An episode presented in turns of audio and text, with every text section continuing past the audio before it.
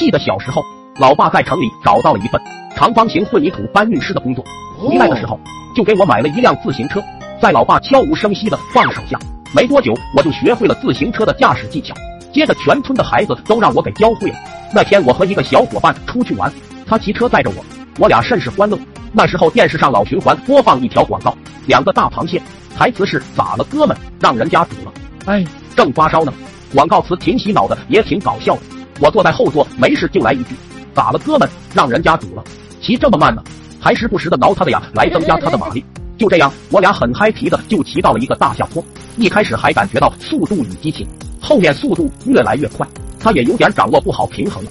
我就让他赶紧刹车。显然他已经吓傻了。没办法，我只好用双脚撑地来脚刹。此方法虽然有点费鞋，但是总比摔着要好。但是我太低估了当时的速度，根本刹不住。没办法，我就寻思跳车吧。跳路边草丛里面，也比摔马路上要轻得多。就在我起跳瞬间，他丫的捏了前刹车，我他喵的就像高射炮一样飞了出去。当时的场景绝对惊艳，我被摔得趴在地上，半天都没爬起来，满身是伤的回到家里以后，小伙伴让我用酒精给伤口消下毒，但是家里没有酒精。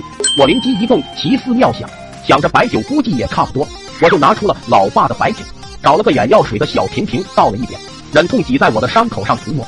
那感觉简直能升天，真是欲罢不能。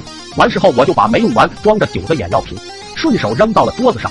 老爸干活回来以后，说是眼睛里面进了什么东西，磨得生疼。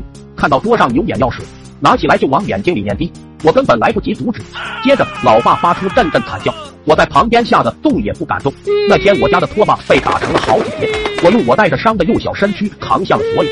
要不是酒的度数低，后果真是难以想象。